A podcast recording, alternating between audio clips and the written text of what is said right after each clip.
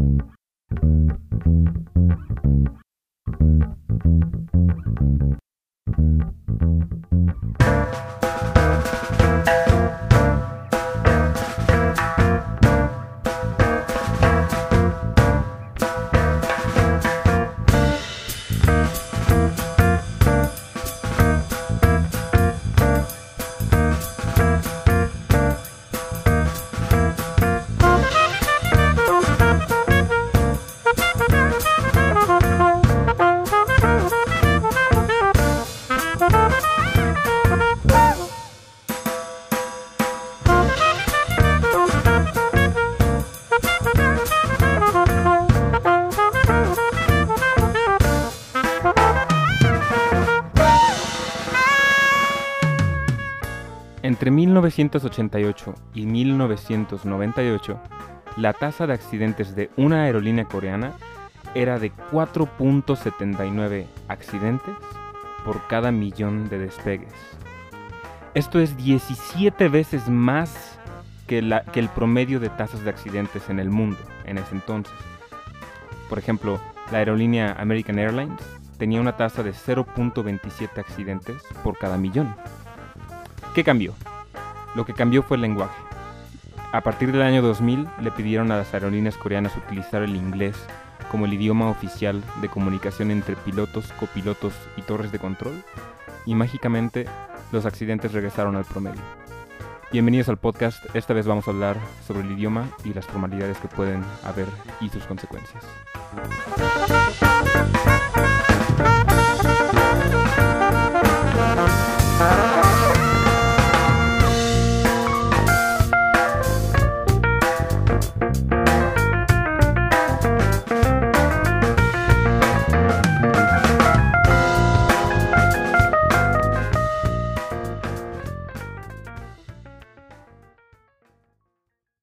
Lo que estás a punto de escuchar es un audio de una conversación entre una periodista y el entonces electo presidente Andrés Manuel López Obrador. Y es uno de los ejemplos que más me gustan sobre una de las muchas consecuencias que puede tener el uso del usted en el español. Andrés Manuel López Obrador, el presidente electo de México, que en unos pocos días será pues ya presidente de la República. Buenos días y bienvenido. Buenos días, Carmen. Me da mucho gusto estar aquí. Igualmente, bueno, como te dijo René Delgado el otro día, eh, difícil saber si de tú o de usted, porque ya eres presidente de México y entonces hay una cosa de... ¿De qué? Pues sí, un formalismo. Un formalismo presidente de usted. Sí, ¿Te entonces, parece? pero tú me puedes llamar. Podemos hablar, podemos hablar de usted o de tú o de tú por última vez. Como sea. Sí. ¿Qué te parece si de tú y cuando seas presidente y tengas la banda presidencial, Bueno. vamos al usted, ¿te parece? De acuerdo. Para, para hacer esta conversación lo más abierta y no, no porque usted no lo pueda hacer, pero digámoslo Sí. así. ¿Qué pasa entonces con el ejemplo de la aerolínea coreana? ¿Cómo es que, que relacionas eh, este mensaje del presidente con usted, este, pues con, con Corea? Sí, pues bueno, con las aerolíneas lo que pasó es que el coreano tiene seis o siete niveles de formalidad, de los cuales unos están desapareciendo ya en la, en la era moderna, pero, pero lo que pasa con estos niveles de formalidad es que ocurre un fenómeno conocido como mitigación del lenguaje. La mitigación del lenguaje es yo tengo cierto respeto ante tu autoridad, por tu edad, por tu rango, por tu profesión, por tu género, por cualquier cosa, de modo que me siento a lo mejor sin el privilegio de decirte que tienes algún error o, que, o, o lo que pienso o lo que siento, o, o tengo que dirigirme a ti con cierto respeto automático, ¿no? Entonces, en- lo que pasaba en la aerolínea era que, por ejemplo, se estaban quedando sin gasolina y el copiloto tenía problemas en comunicar eh, efectivamente este, este problema a la torre de control o al piloto. Entonces, lo que tuvieron que hacer es cambiar al inglés, que únicamente tiene el you, el tú. Y utilizando el tú, puedes ser mucho más directo en tu comunicación con las otras personas. Esto, por ejemplo, me recuerda cuando estuve en Argentina, fue como ese choque en la universidad de encontrarme con mis maestros y ver que mis compañeros le hablaban de, de tú a los maestros. Aquí en México estamos muy acostumbrados, ¿no? Siempre que tenemos una, este, una autoridad, le hablamos de usted, ¿no? Y siempre es usted, ¿qué opina, maestro, etcétera? Eh, y mientras más grado, por ejemplo, hay de, de estudio es, muestra mucho más respeto, ¿no? Otro ejemplo es que en, cuando yo estaba estudiando la universidad, eh, mi maestro de composición, pues ya es doctor y es muy respetado. Y yo siempre le decía maestro porque yo relaciono la palabra maestro más con alguien que enseña, ¿no? No como alguien que es que ha estudiado una maestría. Entonces siempre me dirigía a él como maestro. Y, mucha gente tenía ese choque de, de, que yo no le decía doctor y tenía que insistir, ¿no? En que decir doctor, doctor.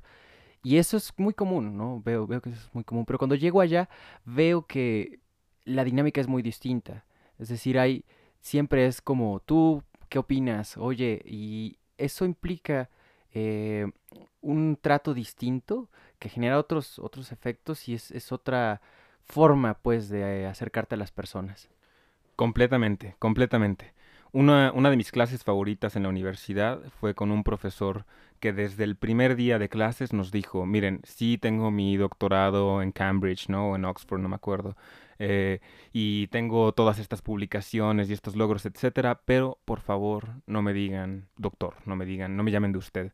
Llámenme de tú porque así la comunicación es horizontal y así ustedes van a estar en toda la confianza de expresar sus ideas, de, de, preguntar, de proponer eh, eh, algunas eh, cuestiones, ¿no? Y, y, ha sido excelente, ha sido una exp experiencia increíble que no ocurre siempre, porque muchas veces a lo mejor con el rector, con el, con el decano, con alguna otra posición, eh, incluso el jefe de departamento, ¿no?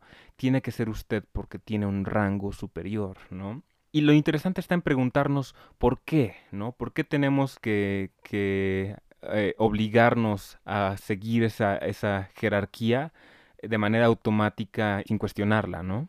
Por, otro, por otra parte, en, en mi educación primaria, secundaria, preparatoria, fue completamente lo contrario. En mi escuela era, se decía él, no se le dice qué, se dice mande, ¿no? Eh, no tutees, no seas un igualado, eh, tú, tú deberías dirigirte con respeto a tus maestros. Y yo estoy totalmente de acuerdo con eso, ¿no? Respeto siempre tiene que haber, pero hay una diferencia que no siempre es clara entre el respeto y la autoridad, ¿no? El, el, el, el tener una posición superior por simplemente ser un maestro o de mayor edad, etcétera. ¿Qué, experiencias tienes en la, en la primaria, en la secundaria con él usted? En general, creo que eh, podemos, podemos decir que sí, en México uh, tenemos mucho, tendemos más bien a, a, darle mucho peso a la autoridad, ¿no? A tal grado que, como decías, eh, se crea esta mitigación del lenguaje y no es posible que tú le puedas debatir o decirle a una persona que está mal, ¿no? Una de mis experiencias en primaria, por ejemplo, fue que una maestra se equivocó y yo tuve que esperar hasta el final de la clase para no decirle que estaba mal en este en frente de todas las personas, de todos los, compañeros y las compañeras y eso pues impide, ¿no? Eh, que los demás alumnos sepan por qué está bien o por qué está mal este o cuál era el error que tenía, este, en este caso, la maestra, ¿no? Sí, y, otro ejemplo que veo es que no solo sucede con, con personas físicas, sino que sucede también con gente muerta, ¿sabes? Me ha pasado eh, en, también en una clase de, este, de la universidad que estábamos viendo una, una partitura, este, estábamos viendo la orquestación y yo dije, oye, pero este, esta, esta forma de, de poner los instrumentos como que hace que no suene tal instrumento que se supone que tiene que sonar en esta parte, ¿no? Que es evidente que tiene una cosa única y no suena. Tal vez si lo hubiese puesto aquí o acá hubiese funcionado. Y precisamente mi, maestro nos dijo, bueno, ¿y será que el maestro Korsakov se, se, se equivocó? Y en, inmediatamente los demás compañeros pusieron una cara de, de, incredulidad, ¿no? De decir, ¿cómo va a ser que, que el maestro Korsakov se haya equivocado? es interesante ver cómo esta, este respeto se guarda inclusive cuando la persona no está, ¿no? A tal le, tenemos como cierto respeto intrínseco a la autoridad, ¿no? Que, que, que se manifiesta siempre, ¿no? Sí, definitivamente, especialmente porque, porque ese respeto eh, se queda en el lenguaje de cierta forma, ¿no? Por ejemplo, si hablásemos de, de un embajador que ya muerto, sería el señor embajador que, que muy respetuoso y eminente, etcétera, y no sería ese señor embajador que hizo muchas cosas buenas, etcétera. ¿Sabes? Tendría que haber en el lenguaje, llamémoslo cierta limpieza de la descripción sobre ese personaje porque tenía un cargo, ¿no? Y esto, esto es interesante porque ocurre también, así como en la escuela, en, las, otras instituciones como la familia. En, México también es muy común y creo que por lo general en muchos países que los padres y lo que ellos dicen o piensan cuando, cuando eres niño hasta cierta edad es, es irreprochable, ¿no? Eh, haces esto porque soy tu padre, o haces esto porque yo lo digo, ¿no? Y creo que hay un poco de, de, de problemas, unos, unos pocos problemas con ese tipo de discurso cuando tú eres padre o madre, porque a lo mejor a un nivel subconsciente le enseñas a tu hijo que hay algunas cosas que son simplemente incuestionables y que, y que si los dice alguien con algún rango de autoridad, ya son lo que son, son, son ley, no los puedes cambiar y a lo mejor incluso no puedes decir nada en contra de eso, ¿no? Claro, eso nos hace precisamente como impedir una buena comunicación, creo, entre, entre las personas cuando estamos tratando algún tema y sobre todo temas delicados, ¿no? En el caso que vimos al principio, por ejemplo, el caso de, Andrés Manuel, eh, son temas de política, ¿sabes?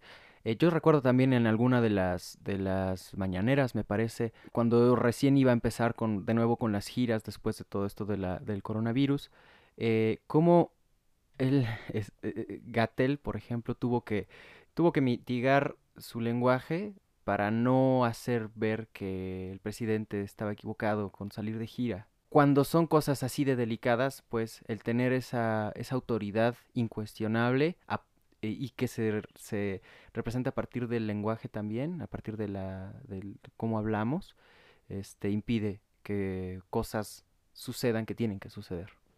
Sí, y no nada más tiene que ver con la autoridad, también tiene que ver, por ejemplo, con cosas como eh, la cultura o las emociones y, y, cuánto nos preocupamos por las emociones de otros, ¿no? Hay algunas personas que dicen que la contraparte de si no existiera el usted como en el inglés, es que seríamos literal, sí, unos igualados, ¿no? Pero con una connotación negativa de, esto, ¿no? Es decir, no nos importaría mucho si ofendemos a la otra persona y si herimos sus sentimientos, y a lo mejor esto es una de las cosas que le critican a, a personas angloparlantes. Hay un TED Talk en donde eh, enseñan que los, las personas que hablan inglés es más probable que digan él rompió el jarrón o ella eh, tuvo este error, ¿no? Eh, comparado con los hispanohablantes que decimos se rompió el jarrón o ocurrió este error, ¿no? Quitamos al, sujeto de la ecuación para evitar a lo mejor culparlo o herir sus sentimientos. Y eso es de cierta forma otra, otra situación en donde mitigamos un poquito el lenguaje, aunque sabemos lo que ocurrió, pero nos preocupamos por los sentimientos o la reputación o muchas otras cosas de esta persona en cuestión. Ahora bien, creo que tenemos que tener un buen balance sobre en dónde sí y en dónde no. En el caso de los aviones, ¿no? Estamos salvando miles y miles de vidas gracias a tener un idioma que es que iguala a los a los a los que reciben y mandan mensajes, ¿no? Pero por otra parte, eh, hay personas que, que dicen es que hay algo bonito en el hablar de usted, ¿no? Hay algo hay algo que es intrínseco en, el, en la cultura de los hispanohablantes o a lo mejor algunas culturas asiáticas, lenguajes asiáticos, que se preocupan por los por los las personas de la tercera edad, ¿no? Que es algo que no ocurre demasiado en Estados Unidos, por ejemplo. Es decir, el que tengas esta jerarquía lingüística, a lo mejor hace que te preocupes más por tu abuelito, por tu abuelita, que no los mandes a un asilo, ¿no? Que los tengas en casa, los cuides, etcétera porque ese respeto también implica cierta, cierto amor, cierta preocupación por esa persona, ¿no? O cierta, sí, cierta preocupación. Creo que eh, es necesario precisamente tener, mantener la cuestión de la preocupación, porque es verdad, es verdad que eh, se ve una despreocupación muy grande, ¿no? En, en eh, personas angloparlantes, es, eh, pero sí es una cuestión de balance, creo yo. O sea, hay que buscar la forma de que la autoridad no sea incuestionable, sino, es decir, que no se trabaje a partir de la autoridad, sino del respeto y de eh, y la preocupación por los sentimientos y emociones de las demás personas, antes que la autoridad, porque hay ejemplos también de personas cuidando a sus padres, cuando sus padres, por ejemplo, pues fueron, eh, pues han sido malas personas o han sido muy, muy malos con, con la familia, entonces, pues vamos, o sea, no es que estamos, estemos tratando de hacer juicios de valor de esa forma, pero ¿de qué depende, pues, no? O sea, si es una, solamente de la autoridad, pues tal vez no sea tan bueno. Sí, yo diría que este podcast de cierta forma tiene la intención de, de hacer un llamado a ser críticos, ¿no? Si eres un padre, trata de no decir, haz esto porque yo lo digo, ¿no? Y es incuestionable, ¿no? Busca explicar por qué crees necesario que algo se tiene que hacer.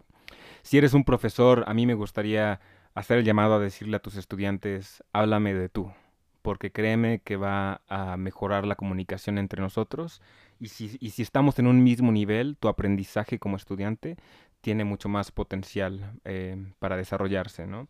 Y por otra parte, en las áreas institucionales, yo tengo compañeros trabajando en, en, en, el gobierno y algunos de ellos se quejan de que pues es una, es una estructura muy vertical, ¿no? Uno no tiene la capacidad de proponer cosas hacia arriba porque no tiene el rango, porque no, no tiene la etiqueta que, eh, que, te asegura que puedes hacer ese tipo de cosas, aunque la idea sea muy buena o aunque la intención sea eh, cambiar las cosas para bien. Entonces, eh, el lenguaje nos puede ayudar a ir cambiando este tipo de cosas porque porque, porque es, el lenguaje también es influenciado por nuestra cultura, ¿no? En el caso, por ejemplo, también de, de México con el mande, ¿no? En este caso es como a la inversa, porque a un mexicano lo reconocen en el extranjero, en, en muchos países este, latinoamericanos, eh, cuando dice mande, ¿no? Precisamente, cuando le dan una, le, están preguntando algo y no escuchas bien y dices mande, esa es, es como una frase, una palabra clave que te reconoce como, como mexicano porque en ningún otro lado lo dicen. Y es extraño porque esta palabra precisamente implica el que te estás subordinando a la otra persona inmediatamente. No tiene que ver tanto con la autoridad en este caso, sino más bien con, con respeto, pero hay, hay algunas implicaciones precisamente como de, de sí, de, cierta autoridad, no sé, es algo, es algo extraño. Yo creo que está completamente ligado ¿eh? a la autoridad, porque mande es mande usted, ¿no? Y que tiene, quizás, no lo sé seguro, pero quizás tiene un, un, antecedente histórico sobre el cómo me vas a mostrar tu respeto a mí, a lo mejor, a lo mejor colonizador y colonizado, ¿no? Eh, o a lo mejor una cuestión de color de piel u, otras cosas, ¿no? En mi experiencia me pasó con una persona de España que conocí y que me, pidió que le pasara la sal o algo así. Yo le dije, mande. Me dijo, mande, ¿no? Que, que, te ordene, ¿no? ¿Y por qué en usted, ¿no? Entonces, yo, yo sí creo que, que, o sea, están estas diferencias culturales dentro del mismo idioma, ¿no? Eh, y que en el caso de México, pues puede tener implicaciones importantes para para que las personas se sientan con la capacidad de desarrollar su potencial en la escuela, en la familia, en su trabajo y, y, y simplemente ¿no? en, el, en, la, en, la, capacidad de, de, de, expresar nuestras opiniones cuando creemos que algo está mal o cuando algo es injusto o cuando algo necesita acción. ¿no?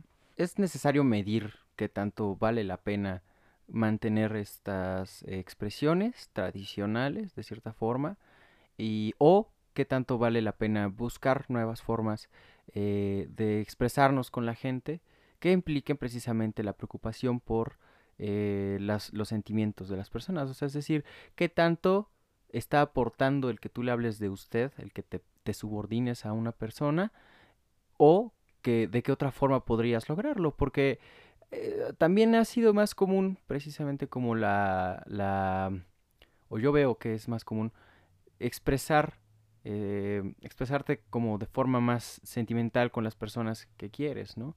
Al menos en, la, en mi cultura mexicana, pues, o sea, hace algunos años probablemente habría sido eh, eh, muy difícil que tú le dijeras a tu papá o a un hombre, no te quiero, ¿no? Siendo tú un hombre, eh, porque pues precisamente también tenía como esta se tenía esta idea de que un hombre era sin tenía que ser sin sentimientos o cosas así.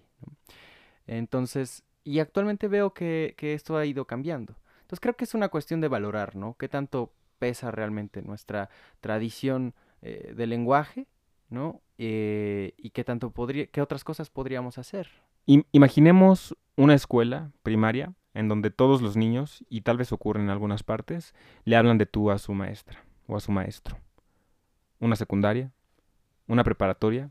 Para los maestros que digan, no, es que eh, estarían igualándose con, con, nosotros o serían unos irrespetuosos, ¿qué, ¿qué sería aquello que está mal en hablarle de tú a un profesor? ¿Sería una cuestión de ego, tal vez? ¿Sería una cuestión de, de faltas de respeto y de los estudiantes tal vez siendo agresivos? ¿O, qué pasaría? ¿no? A mí me gustaría cerrar con eso. Sí, esto último pues sucede precisamente en, Argentina y la pregunta es pues por qué en esos lugares sigue habiendo educación eh, respetuosa, ¿no?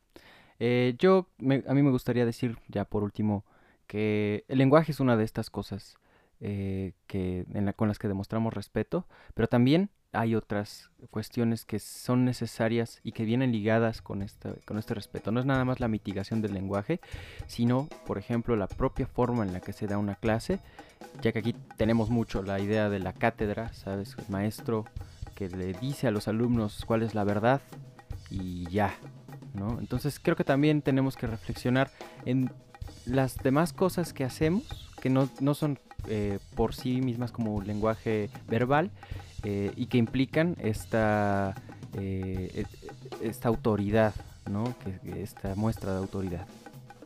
Claro, que vengan las mesas redondas en las clases. Completamente de acuerdo. Nos vemos la próxima. Gracias.